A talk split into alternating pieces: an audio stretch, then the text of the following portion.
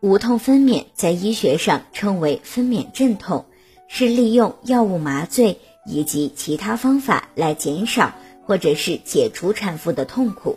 是既止痛又不影响产程进展的一种分娩方式。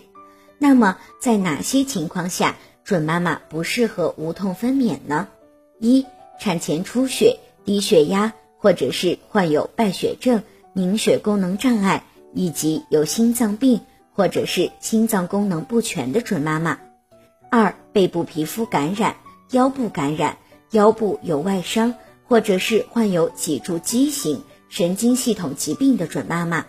三、持续性宫缩乏力，使用催产素点滴后仍无明显变化的准妈妈；四、有胎位不正、前置胎盘、胎心不好、羊水异样、产道异常、胎儿宫内缺氧等情况的准妈妈。也不适合进行无痛分娩。如果您在备孕、怀孕到分娩的过程中遇到任何问题，欢迎通过十月呵护微信公众账号告诉我们，这里会有三甲医院妇产科医生为您解答。十月呵护，期待与您下期见面。